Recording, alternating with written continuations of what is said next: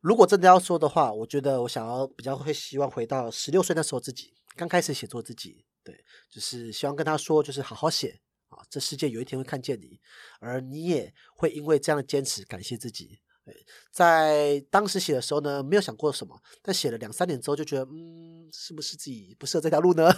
通常刚开始努力这阶段都会，但我也希望跟他说这件事情，很多事情它是需要时间的啊，尤其我们选择写作就是比较慢的事情，它就需要时间，而这世界终究会看见这部分的努力。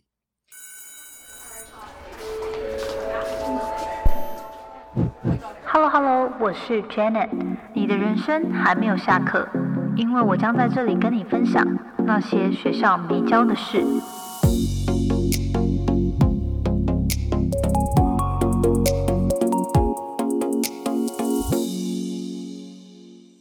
台湾史上规模最大微电影竞赛校园新马奖活动正式开跑喽！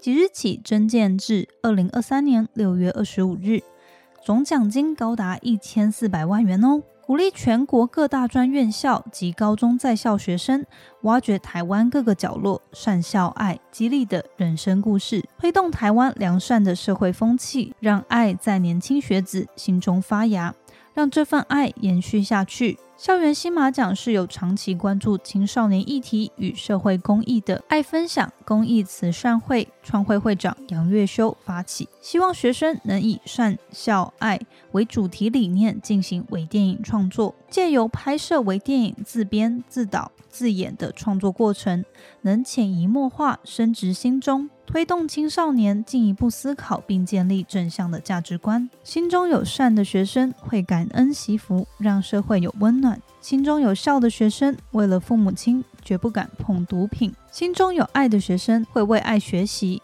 愿意改变自己。二零二零年校园新马奖获得八百五十三个学生团队支持参赛，第二届于今年重启并扩大举办。除了大学生外，高中生也都可以加入这一次微电影竞赛。为了鼓励更多青年学子参与，全台湾六百七十二间高中职大专院校，每间学校都有独立名额与奖金，总奖金高达一千四百万元。详细报名资讯可至资讯栏中的官方网站查询。好，那欢迎大家再度回到那些学校没教的事。今天非常开心又很荣幸哦，就是邀请到一个我算是在自媒体界已经敬仰很久的前辈，已经在那个脸书上追那个偷偷偷追踪他 stalk 很久的 的一个前辈。那他他的专门呢，就是用文字来打动人心。那甚至开了一家公司，持续用文字带给人感动、心动，或是。激动就是各种引发情绪的工作，或许有些人已经认识他了。那二零一五年呢，他创立了内容营销公司文案的美，一直到现在持续的用文字来创造影响力。那今天非常期待呢，就是把握今天的机会来跟我们的来宾林玉胜一起好好聊聊那些学校没教我们的文字沟通力。那我们欢迎今天的来宾林玉胜，林玉胜老师。Hello，各位听众朋友，大家好，我是文案的美副责。的林云胜，我的新书《那些努力的事就该成为故事》已经于五月上市了，感谢大家。好，那我们今天的 podcast 内容呢，也有同步上架到 YT，然后我们后续也会把今天的精华剪成短影片，也欢迎大家在各大社群平台呢，呃，喜欢的话都我们帮我们按赞，然后也转发这样。那今天很开心能够邀约到玉胜老师哦。首先，你要不要跟大家，如果有些人还不认识你的话，做一个简短的自我介绍？好的，毕竟我们都要被淘汰了，要被 AI 淘汰了，赶快抓住最后的荣光。哎，我是公司是无难的美，那我们是以无难为主的广告公司。那我在二零一五年创立，到目前经营了八年，还活着，但是可能有点危机了。前八年都没有 AI，今年有 AI，有点危机。对，那我们服务了非常多不同的企业，主要以 B to B 为主。那我个人呢，也经营不算是刻意的自媒体，但是有自媒体的作品，包括早期比较红的，也是大家比较多认识我的是。每天来点负能量。停止更新之后呢，我也出持续出了不同的书，包括听说你在创业，以及这次的新书，那些努力的事就该成为故事。我很喜欢文字，我从高中开始写字，少年情怀总是诗哈，就是要写一些东西。对，然后写了到今年也可以说超过二十年的时间了。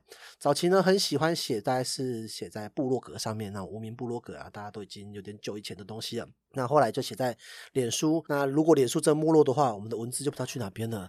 我们小脸书好好撑着，不然 IG 重图文的方式，我们比较辛苦一点。如果我没记错，我记得你是不是有曾经分享，现在的老婆也是写情书追来的？对，我跟我太太就是我用文字追到很多。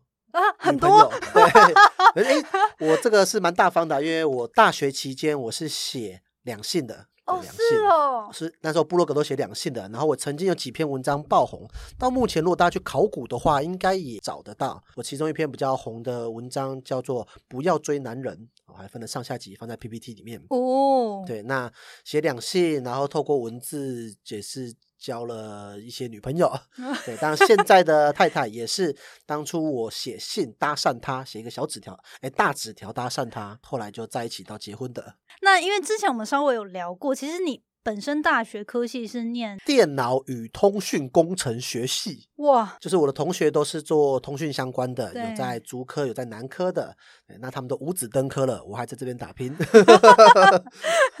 当初为什么？就是因为你有你有讲到说，其实你从高中时期就非常爱写文字，大学都已经有这个能力，就是因为有些人是热爱文学，可是他没有办法。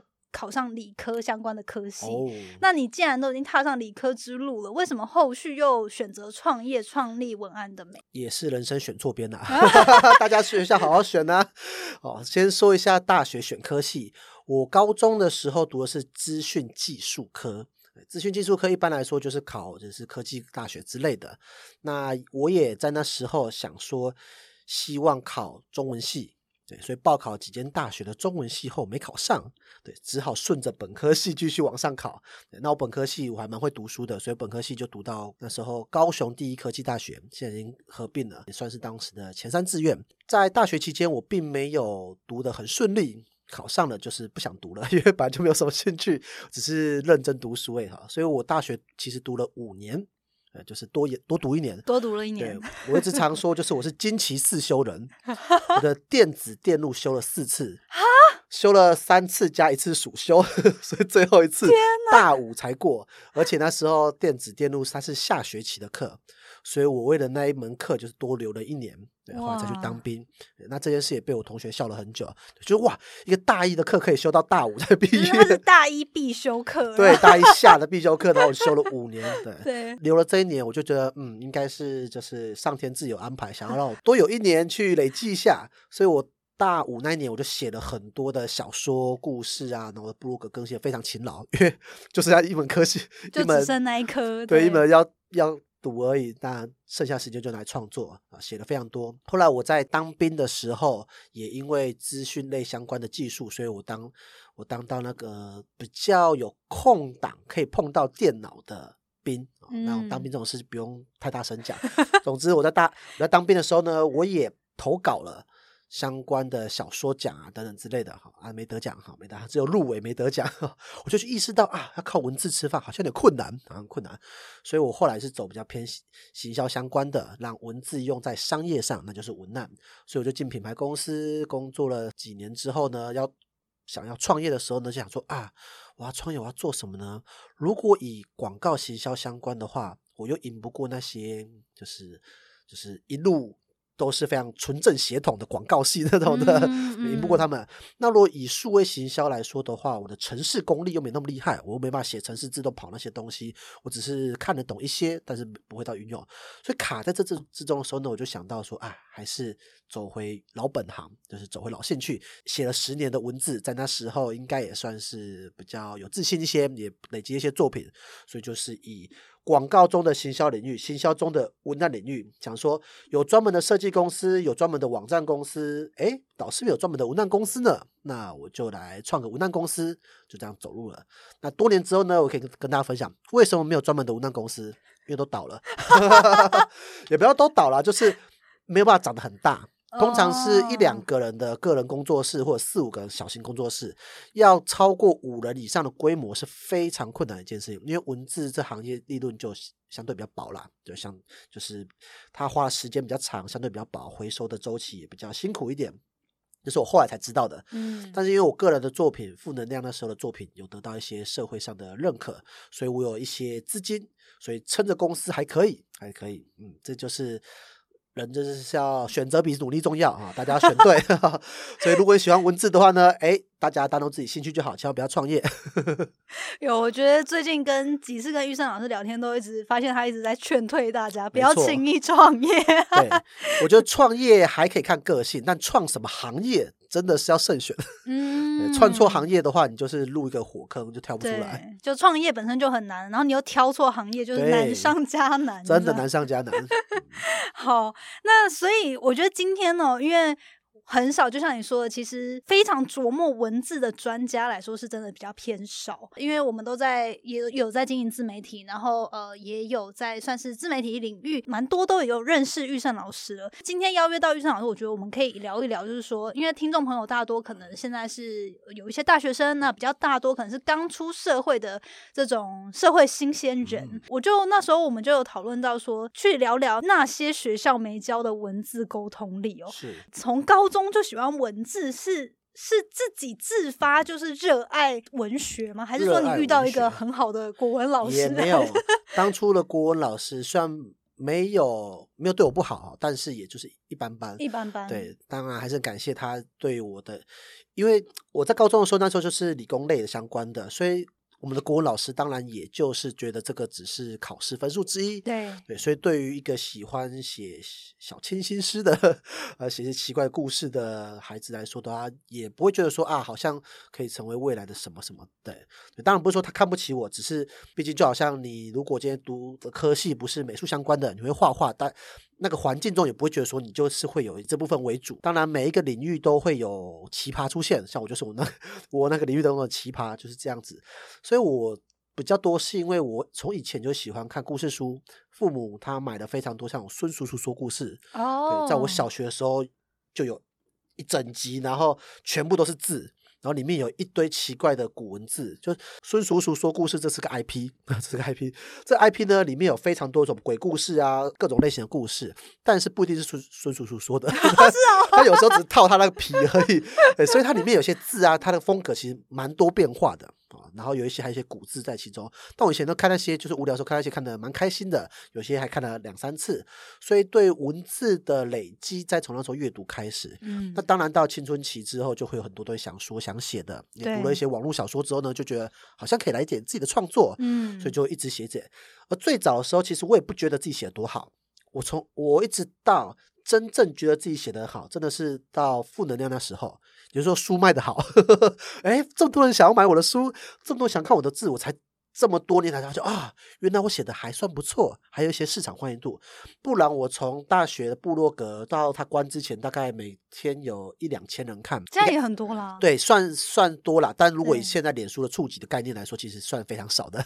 对，脸书触及随便一篇，如果只有两三千，还被人家笑，对不对？啊啊，所以以当时的流量，大概从几十到两三千，大概花了两年多的时间。也会有一些人说啊，你写的好棒什么之类的，但那个有些都是同学啊什么的，我就觉得他们是客套话。嗯，对而我投稿了一些比赛，或者也其实也没得到特别的奖，跟一些真的是中文系他们参加很多文学奖得奖的人来说，我真的是小渣渣而已。所以我一点都不觉得自己在文字这件事情，甚至在狭隘一点称文学这件事情有多好厉害，或者是有多琢磨。那走到商业的时候呢，反而这个特色凸显出来了，就是商业中对于文字比较有琢磨的人。相对来说就比较少一点了，不会说在中文系中那么多人。对，那商业中比较少之外，因为商业中还都是很多图像的东西、影像的东西，所以文字部分相对就比较少的情况下，那我就能够在这之中去更专精的琢磨的话，我就比较容易被发现。这也是我觉得选择适合的领域跟切角是很重要的。如果今天我选的切角真的是走中文创作，也是写诗小说的话，我觉得我马上被打趴了。但我今天透过商业的角度来写，我之前前一本书是听说你在创业，那时候我就跟出版社在讨论这件事情的时候，他他们就有说，他觉得我是老板中最会写的。那又是会写的人中最有商业头脑的。嗯，如果我是老板中、啊对，如果我是老板中最有商业头脑的话，我现在早就不在这边所以 显然不不是，用还要周六还出通对呀、告，对对对，所以我在老板中也不算是最厉害的，对，但我在作家中也不是最会写的。可这两个的交集之中，我就觉得我算可以排到蛮前面的角度，啊对，所以这种选择的交集，我就觉得蛮重要的。以这时代来说，你要在一个专长就冲破。是蛮困难的，可是因为这时代的资讯流通的关系，你都可以在两三个专长中找到那个交集之后，哎，成为那个之中第一。这个是我那时候所设定的。所以如果说我的文字真的你觉得很不错的话呢，我通常会比较自谦一点说啊，你可以再多看一点。我说谢谢你喜欢我，但我的文字真的只是还可以，还可以。对我更觉得自己比较真的比较有自信的，反而是。观察跟找到大家的情绪点，这是文案所做的。我只是把这些弄到写作上面而已。回到刚刚讲的，就是说，哎，你从高中就喜欢文字，到你后来发现，哦，原来你的文字利用在商业用途、文案用途，嗯就是行销上面，可以大放异彩。那我觉得就有点想要探讨一下，就是我们学校都会教很多语言的能力、文字表达的能力，可是像我自己，因为我自己本身也是理科的，然后。像我以前写那个国文考试跟作文，就是真的是很一般，可以及格边缘这样。嗯然后我也是后来自己经营自媒体，我才比较了解说，哎，就当然有上过一些课，然后可是我就觉得说，哎，那我就照我自己平常很很沟通的方式去嗯。沟通，其实就很有成效，而不是用以前现在要我想国文课教什么，我其实也想不起来。可是我觉得玉胜老师，你这边可以可不可以跟大家分享，就是说我们在学校学到的语言表达力，跟我们在职场上面，甚至是行销文案上面最大的差异到底是什么？，最大的差异呢就是受众。这我就可以很明白地讲，就是受众这件事情的差别。学校教的时候，他很少跟你提到这篇要写给谁看，对，他要他就哎、算我我们就以为要写给评分老师看，对，或者是说那个作者他根本就没有写给谁看，他就写在墙上，他就写在他、哦他是不是他写给别人的信？他明知要给对方看，那你看的时候想说，嗯，哦，我看这个我要得到什么？我要把自己假想成怎样的角色来看这个？这个是一个很重要的训练。以商业上来说，这是很正常的一一件事情。做广告、写文案，一定要知道你受众是谁嘛，这大家知道。可是你在国文课非常少听到这件事情，我基本上没有听过几个老师在讲这件事情，他们讲的是里面内容的严谨啊，里面逻辑啊什么这些，这当然写作中都都很重要，可是受众更重要，因为你的不同的受众，它的逻辑就不一样，你自己的以为以为的一套逻辑，就好像你直接对妈说话的逻辑，它也是不一样的概念，是是一样意思。如果你今天母亲像我们录的时候刚好是母亲节，母亲节要写的东西，你难道要跟他讲道理吗？不是嘛？你跟他讲感情啊，对，类似像这些受众的。思考受众的角度跟受众的在乎的地方跟受众的研究，是以前功课他比较，嗯我觉我不敢那么断定每个老师都不会，但起码在课本上是没有这件事情的。或许有时候老师真的他比较了解这件事，他会额外补充，但课本本身并不是这样的。他们告诉你的是这个文章的时空背景，他作者遇到什么事情，然后等等之类的，所以他写下了这一篇 why。对不对？他给谁嗯看？他写嗯这是要给皇上看吗？对 他希望给远方的亲家人看吗，等等这些，这个是很重要的一件事情。不了解受众的情况下，我们写东西就变成抒发自己，所以很多国文课写得好的，他都是抒发自己，抒发的很好。可是大家为什么想了解你？我们今天又不是说什么是个，比如说我们今天是很有名的人，我们唱歌非常好听，那你出书或许还会有人看，因为大家想要知道你唱歌背后的内心世界。但如果我们今天已经是文字为主的话，我们就要想的是，我希望打动谁？光是这一点嗯就是最大的一个，我觉得那个分水在这件事上，只要你心中你写的每一篇贴文，你写的每一篇文章啊，你说说的每一句话，都知道你的受众是谁的话，那就会很有大差别。举个例来说，就是不好意思，用我的新书来举例，嗯 我的信是电子报啊，是免费的电子报，然后后后来出成书。很多朋友他收我的信的时候，他都会回信说，怎么这一篇刚好很符合今天的心情？你好像每一封信几乎有八成都要对我写的感觉。这并不是我真的知道他是谁，我怎么知道他是谁呢？对不对？但是我写每一封信的时候呢，我想的不只是我要写给谁看，我还想的是我要写给谁的什么时刻看。比如说，我要写给的是他刚好找工作找三个月找不到工作时，怀疑人生的时候的这样的人看；我要写的是他在上班的时候刚好跟老板吵架，觉得老板真是白痴，这样的人看；我要写的是他刚好被同事捅一刀，无处 宣发的时候，这样的人看。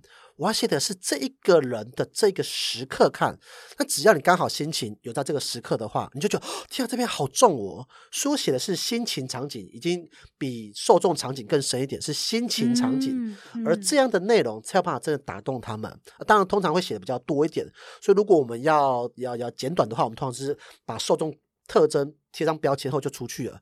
但如果你要写更细腻，你从心情切入，只要不管经过时间多久。哪一天你写的失恋的歌，你写的失恋的故事，你写的有关亲人告白的，时间过再久，只要某一个人他有那个心情，他看到你内容，他就觉得天哪，你写的真好。它才可以经过时空的考验的。对，因为其实我们人类会遇到的很多处境，其实是不管随着科技怎么变化，还是会有被老板骂的时候，对，还是会有找不到工作、失恋的时候。你失恋，你要或许以后可以跟 AI 谈恋爱，但是首先你一定是跟人谈恋爱失败之后，才想说跟 AI 谈恋爱。是是是。那其实因为我们在学校会学到很多这种可能文言文啊、唐诗宋词啊，或者是这种古代文学经比较经典的文学。那你觉得在学习？因为像我自己就会觉得，现在可能已经模糊，不太记得。可是对于你像这种专业的文字工作者，或者是说，哎，现在的社会新鲜人，你会怎么建议大家说，哎，这些东西对于我们要应用在职场有没有什么帮助，或是对你本身来说有没有什么影响？我觉得帮助最大的帮助都是让你增加表达的工具，对，而且。我们就是直接讲到 AI 这件事情来说哈，以后用 AI 去创作这件事情一定会成为一个选项之一，而且是可能比重很重。所以重点不是我写这件事情，而是我为什么要写跟写跟写什么。当你知道要写什么这件事，一定是你脑袋中有想法要说。我们最怕就是遇到没有想法。可是以前的训练一定会说，哎，大家看到这篇有没有什么感觉啊？没有，大家因为大家。只要小学过后，国中开始，大家就比较羞于表达了。我自己的情感呢，我我们对于东西的想法都比较不想表达，以及表达的方式也变得比较薄弱。吃东西都说好吃、超好吃、爆好吃，就变成这样，对，就变得比较平弱。所以你今天要说的时候，你要想的是说我有哪些方式就可以表达这件事情。你在 AI 创作上，你才可以去做选择，选择说，哎，我要 AI 去怎么组合这件事情。嗯，所以对于整理自己的逻辑跟自己自己的情感。这个是非常重要的训练，而要做到这些训练来说的话，首要就是你要知道我表达的意义是什么，我的目的是什么。所以我都会很建议，不管不论是在只要你毕呃成年之后，我都会很建议经营一个社群平台、社群媒体，然后选你喜欢的，不管是图像、影像都可以，选你喜欢的，开始学会跟这世界表达。当然也会遇到一些碰撞了，但这就是活，就是过程嘛，对。对。在你还年轻的时候，你开始尝试跟世界表达你的想法，梳理你的想法，并尝试着影响这个世界。我认为这就是一个非常好的训练，而这个完全不用等到你毕业之后才做，你完全可以在你十八岁成年之后，一定要成年啊！社群平台一定要成年，成年之后我就建议做这件事情。你从十八岁开始做，你到了二十二岁毕业，或者是男生二三岁毕业之后，你就会发现到你跟这世界接轨的。角度不一样了，你不会觉得自己是个怀才不遇的大学生，你会觉得自己是融入这个世界，开始放手去创造一些改变的人。这个是很大差别，是跟这世界持续表达。它影响到的就是你会重新从这个世界中审视自己所站的位置，你比较不会纯粹的自我中心，就是说全世界都要来了解我，不会。当你看到网络上的回馈的时候，就知道说，嗯，我要去了解这个世界需要些什么，你会调整这件事情，你把自己放在一个相对比较低的位置，不会觉得谦卑，对，比较谦卑位置，然后了解。别的需求是什么之后，你就知道说，那我要影响他，我可以怎么做？等到你真的已经开始产生一些改变的时候呢，你就可以了解到说，这世界环绕着你的是怎么样的模样，你可以去打造出自己的空间跟自己的专属于你的情绪环境。我觉得这个是在年轻的时候呢就可以做的，甚至完全就是不用学校教这件事情，你直接在社会上去学。因为学校所教的大部分，它都只是一个让你看懂这世界的运作逻辑，可是你没有参与其中，你知道这运作逻辑是怎么用？而且更不用说学校教的世界运作逻辑也跟嗯呃，有时候也有点落差，也有点落差了，对不对？嗯，对，我觉得这个说的很好，就是透过经营，不管是自己的社群平台、自媒体，你去跟社会互动的时候，我觉得刚刚玉胜老师讲的这个。个我自己的吸收就是，你可以学习到怎么样换位思考。没错，对，因为换位思考是一个就是。呃，如果你不做，你终究得透过碰壁 学习的一件事情，就是被社会毒打之后 是也会学会的。你就终于知道要怎么换位了，这样对，所以我觉得这是一个非常好的建议哦。刚刚那个玉胜老师就是一直都有提到这个关于 AI 的运用哦，嗯那其实我发现。老师在这一块其实对于 AI 是蛮关注的，那也有跟大家常常分享说，哎，你有运用这样的工具在你自己的工作当中。或许有很多人问过你这个问题，但是我想要再问一次，就是你对于 AI 创作是否会取代人类创意有什么想法？没错，这是近半年来最多人问的，朋友聊天到各种采访到呃上课的问答。都会有人问到类似的问题，感谢大家关心我的生计，的确是快吃不下饭了，所以我们就是那个海啸第一排，对，跟我们在争第一排的只只有另外一个职业就是翻译，哦。翻译跟无奈，我们就在争那个一二名，对就被取代的一二名。对，啊，既然大家都这么说，我们说不会被取代，我觉得也是有点自欺欺人的，对因为这件事情来说，影响。跟取代的概念，我觉得比较不一样。我上次看那个例子，我说的蛮，我觉得说的蛮好的。他说每一个科技都是渗透啊，就是慢慢渗进生活，就好像手机出现，电脑没有马上消失，电脑会消失吗？我认为也不会。他有另外一个例子，就是说飞机出现，火车也不会消失，高铁出嗯现也没有说电车就不见了。以这些例子的来说的话，它的取代它不是一个垂直取代，它是一个并行，你会有更多选择。如同我一下一些分享上面的例子，就是说我们现在人已经不用透过。跑步得到速度了，不是说你跑得快去送信啊，不是你跑得快去传令这样的人，我还要去传令，对，就是当兵的传令兵，不是说跑得快的人去做这件事情，我们不用通过跑步得到速度的时候，跑步就成为了娱乐，就成为了嗯竞赛。嗯对，它不是成为一个商业上我要来的技能。写嗯作，我认为会走到这个地步，一部分是一定会有人喜欢纯手写作的，就是手工制作，对，像食物一样嘛，有那么多啊，就像机器也可以生产皮鞋，但是对很多人就是要手工皮鞋。没错，没错对，。所以它这样的取代，你要说是取代吗？我认为它取代只是一些效率里面的部分。再来，你今天喜欢写的人，你会说啊，那我有 AI 我就不写嘛？也不会，跟跑步的人不会有摩托车就不跑了，是一样的意思的。对，所以以这个角度来说，会写的人还是会写，因为写作对他来说是自我的锻炼跟修为。那以食物来说，已经有那么多方便料理了，为什么还有人要烹饪呢？那个自我乐趣跟体验跟心意都是不一样的，所以手写这个概念也是。可是，在商业的效率上、商业的产品上，它一定会被淘汰掉一些比较没有效率的方式，这是正嗯常的，因为商业上就追求的最快效率嘛。对，这个是很正常的一件事情。所以，如果是这一块的影响，我认为一定会发生。也就是说，花钱请别人写文案这件事情，一定需求量会下降。那之后就变成是，我要花钱请别人写更有人味的内容，不要那种一看就好像是 AI 写的，一看就很像死板的。在过去写的很死板的，都会被老板说啊，你再多加点温度啊，你不要写的那么制式啊，等等之类的。那这种制式的类别一定会被取代。那可是温度这件事情，我要你的情感等等，一定不会消失。那我就在这边跟大家分享一个核心，就是 AI 写的跟人写的最大差别是什么？大家可以做一个参考。AI 写的跟人写的最大一个核心差别在于是经历。经历的意思是 AI 没有时空这个维度，人有时空的维度。你十年前谈一个恋爱，你当时恋爱写的字一定非常的可爱。十年之后再去 看，你就会觉得说哇，那当年那些东西很青涩。对，那你十年之后，你再回忆当年那个恋爱，一定感觉是不一样的。人的所有情感都会受到时空的影响，即使你在写同一件事情，但是机械没有，机械不管你什么时候看同一部电影，它都是一样的结果。所以 AI 的创作它是没有时空这个情感在其中的情况下，它就不会理解。这些经历对人的影响是什么？对他来说，所有的旅游都是第一次，所有的所有的旅游都是一样的东西。可对人来说，你十年前回忆一次旅游，跟你十年后再同一次叙述那次旅游，东西都会不一样。对这个经历造成了我们会去好奇别的人类的经历的原因。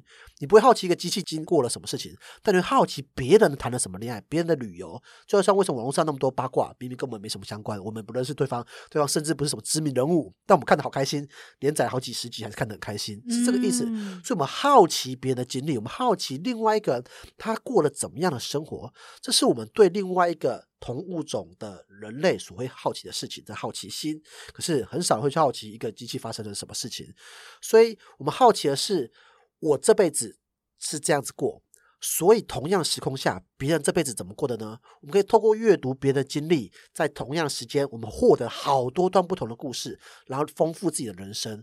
所以，我去看 AI 写的创作故事、恋爱故事是没有什么意义的，因为它并不是一个我会好奇的经历，反而比一个很呃国中小男生、小女生写的爱情。你会觉得好好有趣，好好笑，好青涩，很像自己当亲的感觉。你反而会去好奇这些东西。所以以这个角度来看，人的经历它无法被替代，也无法被取代情况下，我们就永远会去好奇这件事情。那什么时候突破呢？就是 AI 情感化之后。对，假设 AI 情感化，它要把感知到时空的变化的时候呢，那当然这些技术就被突破。但我认为这个应该还蛮长的。虽然科幻电影曾经有出现过类似的，但是毕竟是非常少数的，像是那个云端情人，就类似像这样的。对对，但但是那个技术，我认为还有段距离。我希望下个月不会被打脸，然后下个月跟我说突破了，对，但我认为这个人的经历还是很珍贵的。嗯嗯，是。哎，那目前就是像玉生老师，你在你的工作当中有怎么样去结合一些 AI 工具吗？好的，我们在 AI 的使用上呢，比较是在于前端的受众生活的描绘。对，那我们一般会去思考一个产品的受众，但一个产品的受众要穷尽，其实蛮困难的。以前我们透过收集资料等等之类的，举出三四个受众，应该就蛮细腻的。但现在透过 AI 的方式，我们可以请他帮我们描绘五个、十个受众的生活场景。哦，那我们透过他描绘出来的生活场景之后，就觉得哦。这个好像有一些地方是有创意的地方可以拉出来的，类似像这样方式是蛮好用的。比起我们去慢慢爬文，慢慢爬那个论坛啊找的话，用 AI 描绘受众的场景是蛮方便的。再来是第二个是架构，因为我们都知道 AI 的那个逻辑架构是蛮完整的，非常方便。所以我们通常会透过它来帮我们产出初段跟不同版本的架构，然后从这些架构中再把我们创意融入进去，成为一本完整内容。它在节省时间上。大概都可以减少二十到四十趴左右。目前还有蛮多比较，呃，我们觉得比较难用的地方，不是在于说它资讯上问题，而是在于它出来的版本数量，以中文来说非常少啊，非常少。所以它大部分家出个三四个版本都长得差不多。哦，了解。诶，因为像这个我自己是没有试过。那你有试过？比如说你都直接用英文请他出好几个版本，再把它翻译成中文？我们曾经呃自己。找应该说，Chat 四出来的时候呢，那时候还是都是用英文，然后对话，然后等之类的。但发觉，呃，英文最后还是要翻成中文的时候，不论是人翻还是机翻，还是他还是 Chat GPT 翻，啊，都都差不多，落差对落差都是差不多的。对，所以基本上以这件事来说，我觉得语言的隔阂性也是文这文化壁垒还是蛮重的。是是是，所以听起来就是呃，把 AI 工具运用在这种资料收集跟同整上面，还有呃。可能一种制式转变上面，对，会有一些可以帮帮助团队节省心力、时间的。只要有固定架构、固定的、固定出产出的讯息的话，用 AI 都是非常方便，而且效率已经高过于人的。那但是 AI 在有一个地方就做最不好的地方，就是 AI 对于没有具体事实答案的内容都表现得很好，但是对于有具体事实的都表现的很差。哎，举例来说，举例来说，如果你今天问他台湾的。总统是谁？他可能就回答不出来啊？是吗？但是今天，哎，我要说一下，我们录的时间是五月十三号。五月十三号早上的时候，我看那个我的更新出现了 ChatGPT 可以联网，所以这个功能我今天早上还没试这件事情，但可能快被更攻克了。但本来，本来你如果问他一些具体事实，比如说台湾几个县市啊这种具体事实，他通答案都会很很奇怪，甚至更早期的版本，他连加法都会加错。好，他这件事情是他不会，因为他是属于文字金融的模型。但是他对于没有具体事实的答案都会非常好，比如说写个离职信这种没有具体事实，你怎么写，表达意思表达到就好了。然后或者是说我要怎么告白，我要怎么沟通，这种比较模糊答案的话，它的内容都可以作为很大很不错的参考。但是在具体事实上，它的错误率跟这件事情，它因为它本来就不是往这方向走的，对对对，它资料库不是为了正确答案而而做的，它不是搜寻引擎啊，这是最大的差别。所以如果以它来说，我不知道技术。之后五月十三号之后会进步到什么地步？但在此时此刻，目前还是这样。哦，哇！所以其实大家如果要把它当成一个资料同整，其实也要好好的确认过那个内容的正确性。这样，大家如果现在要测试都要很简单，你叫他帮你安排一个国外旅行就可以了。你请他帮你安排国外旅行，再去查那些国外旅行的，不管是费用啊、地点啊。店名啊等等，你去对照就自己知道差别在哪边了。嗯，刚好玉生老师最近推出了新书，是那些努力的事就该成为故事哦。那我也想要聊聊这本新书，因为这本书就是你写了很多电子信，后来结集成书。那为什么一开始你怎么什么契机你开始写这些电子电子信？好的，电子报是一个很老派。啊，老派的方式，但老派的方式不一定是坏的方式。我一直很喜欢收信的感觉。在我国中的时候，那时候看到一些报纸啊，或一些书的后面，它都会有一些真笔友啊，这种啊，是哦，嗯，当年的，对，当年 很久没看报纸了，不好意思，那时候还会有那种真笔友。那我想说，哇，我以后一定要争笔友，我也要有一个笔友，但笔友要十八岁才可以，所以我就等等等，等我十八岁之后呢，就没有这东西了。网络出来之后，对，有网络，大家就开始用网络通讯了，就比较没有笔友这东西了。我就觉得啊，好可惜哦。那在多年之后呢，我在二零一九年出了听说你在创业之后，那我就在想说，嗯，我之后要怎么样去写东西呢？写在脸书上这件事情，它毕竟是。纯公开的，嗯，那我希望有一些东西是只讲我想讲的，那愿者上钩，所以我就开了自己的电子报，哈，让大家可以收我的电子报。那你想要就收，不想要就退订，等等这些，不会像脸书一样你要进行什么人设。所以我在电子报里面会写的比较多一点，也写的比较自在、自由一点。其实到现在已经三年多了，写了一百八十几封信了。哇，对，那这些信之中呢，就有一些蛮经典的信。那在经典信，我就把它收录成这本书。那这本书呢，也里面也会有有四封是新的信，对，我们这是新歌加精选的概念。大家如果以前买唱片都知道，新歌加精选，对我就是这个意思。那我们选五十二封信，是因为我的电子报都是每个礼拜一发。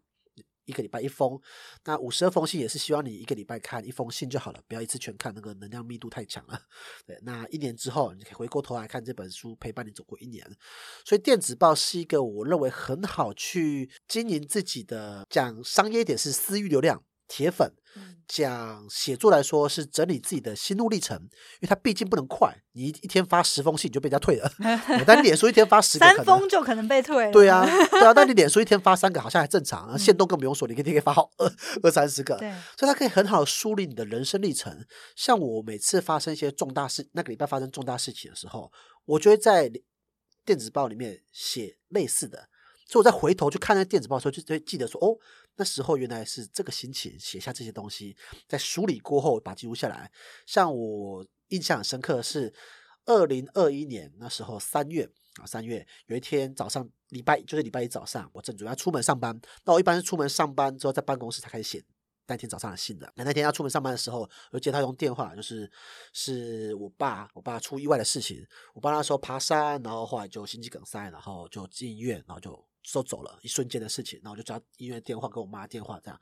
所以那天早那天整天都在处理这件事情，整天处理完之后回到家已经下午六点多了。冷静一下之后呢，就想到啊，今天信还没写，对，所以我八点多寄出那一天的信，然后就写短短的一封信。好，如果一些有一些朋友有收到的话，我有印象。对，那大家可以回味一下那封信，可以知道这个背景。信里面当然写说我出了一些事情，然后等等之类的。当然，这是我今天最后的力量分享给你们。对，那个承诺跟我现在回去看的时候，我就可以想想到说啊，那时候是这样的心情，是一个我还守着承诺，以及我那时候在那么复杂的情况下，我记录下来。后来的大概一两个月内，那些信。都带着一些阴影在，就是一些亲人过世的一些情绪在啊，然后一直到二零二一年的年底的时候，我就写了我最喜欢的一封信，就是也是收录在我新书里面的第四十六封信，叫做“善良不是选择”。对，所以在一整年下来，我那一整年都是在于。很糟糕情况下度过，但信件帮我记录下了这一切。然后我回头望的时候呢，我可以用个第三者的角度看待这一切的时候呢，不仅它疗愈了我当下，也在我过往中呢，让我不会忘记那些时刻。所以我觉得这个是电子报写了很久之后带来的收获。所以我刚开始写的时候，只是觉得，嗯，就是每个礼拜一封跟大家联络感情。但写久之后呢，它的意义就出现了。所以我一直认为写作很简单，写信很简单，但是一直做就会不简单。我让这些事不简单，所以出了这本书也记录下这一刻。哇，我觉得刚刚那个虽然是很平平静的在描述这一刻，但是内心就觉得哇，又被勾起那个当下的情绪。而且你刚刚那样讲的时候，我第一个念头只觉得天哪，你怎么那么尽责？就 是对，就是都已经发生这么重大的事情，你好好的去处理，没有管信件，我觉得大家也都是非常可以没错包容的。那时候大家收到很多信，我八点三十几分发出去，然后九点多居然这这有人回信，对，然后跟我写安慰的话，我也很感谢他们在等我的信，他们说哎也等了一天了，对，所以我知道有人在等我。这个事情是写作很重要的事情，有时候我们写到一定的时间点之后，就知道有人在期待你的东西。你跟别人的承诺，我这时候要发，你不发，他就觉得你出事了，大家就会想说怎么了呢？你是脱稿了吗 的？那我是以文字为主的，又是以接案为主的，交准时交稿这件事情非常重要。有意外，大家我知道大家会体谅，但正因为大家会体谅，所以我更不能辜负这件事情。所以我就还是写了，虽然短短的一封，还是写了。以这个角度来看，我就会认为信件它已经。从对一些朋友来说，他已经从一些不管是疗愈内容啊、职场故事啊，还是什么无难相关知识等等，更像是一个你知道有在远方坚持一些事情，对，所以你陪他陪他坚持，也好像你生命中一些曾经放掉的坚持，是不是可以把它拾回来呢？今天。刚好是我台北的新书分享会，就有几个读者过来，他就说过他很喜欢我的字，也很也有些是从负能量那时候就认识我，一直到现在的，他就说了一个我觉得很感动的话，他就说谢谢你这么多年还在写，我好怕哪天不写了，对，我也好怕我哪天写不下去了，但他现在还在写，就是呃希望你一直写下去，对，不一定他会一直看下去，但他只要看到你还在写，他就觉得生命好像还有东西可以期待一样。嗯，哇哦，好，那你刚刚有其实有提到说，呃，当初亲人离开的那一封信，还有后来年底说善良不是一种选择，对，善良不是选择。那你要不要带一下第四十六封信第四十六封信的一些内容，好啊，跟大家分享。跟大家分享善良不是选择，因为大家一定听过善良是选择啊这句话，就是才能是天生的，善良是选择。这个好像要告诉你说你是聪明人，不要作恶。那我在。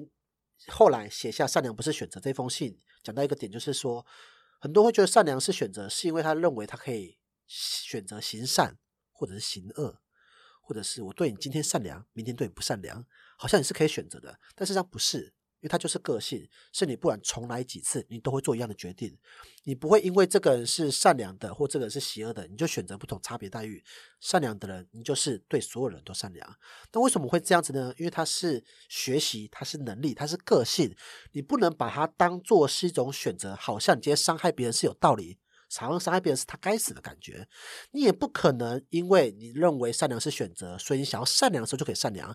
就好像你今天没有学习数学，不会就是不会，所以善良是数学，不会就是不会。你要会，你就是要学，不然你就算自以为善良，也不会被理解为善。就好像你今天你的父母、你的爱人，可能他觉得他自己对你是善良的，可是他你实际感受到却不是。我们世界呢，怕的不是坏人，而是笨的好人。他。把你的人生毁了，还说我只是我对你是好的，我想要帮助你而已，是为了你好。对，所以如果你自认为自己是善良，那你就要学习如何行善，你才有可能真的成为善良的人。而且你要一直做下去，不然你只是一个曾经善良过的人。就好像大家小时候也曾经善良，长大后忘记了之后，你就是忘记这技能了。就好像今天不认真练习开车，不认真练习写作，某一天你就忘记这个技能是一样。所以善良不是选择，它是能力，它是价值观，它就是你。为什么要善良？是因为我们相信，我善良，我们会遇到同样是善的人，而善良的人就是你跟他在一起的时候呢，你会很安心，他不会哪一天背后捅你一刀，是你会放心，有人会跟我们做一样决定，所以这个是善良的意义。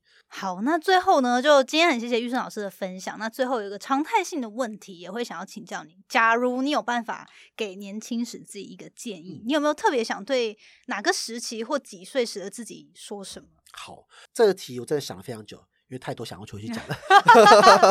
从国小、国中、高中、大学都想回去讲，好像打他几巴掌。对，那如果真的要说的话，我觉得我想要比较会希望回到十六岁那时候自己刚开始写作自己，对，就是希望跟他说，就是好好写啊，这世界有一天会看见你，而你也会因为这样的坚持感谢自己。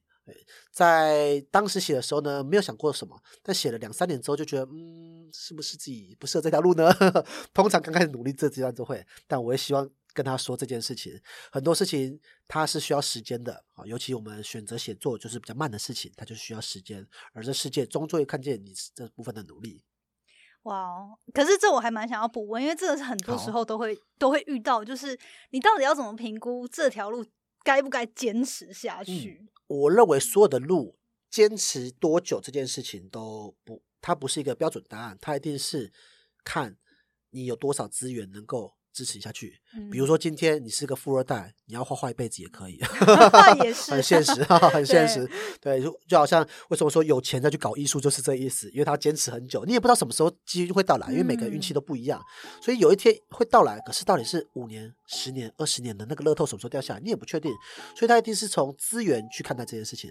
所以我大概坚持到出社会之后，就想说，嗯，还是要把它用在商业上哈。所以说我也不是纯粹写作就跑去做商业哦。那领着比同学还要少非常多的薪水，但起码还活了下去。对，那我家人也没有特别催促我的情况下，哎，走走走走，哎，也到这些事情了。可是更多可能家庭环境或资源不是那么足够情况下，他选择更加快速获得收益的。方向，我认为也无可厚非。但你哪一天有资源之后呢？我也希望你找回你想要做的事情。嗯，不要让自己后悔。对，嗯，好，那最后就是关于你的新书《那些努力的事就该成为故事》，大家如果想要购买，各大通路都可以购买了。是的，在博客来、成品、金石堂跟陌陌上面都可以。哎，那电子书版呢？十五号之前都是博客来独卖，五月十五号之后呢，在各大平台都可以买到电子书版。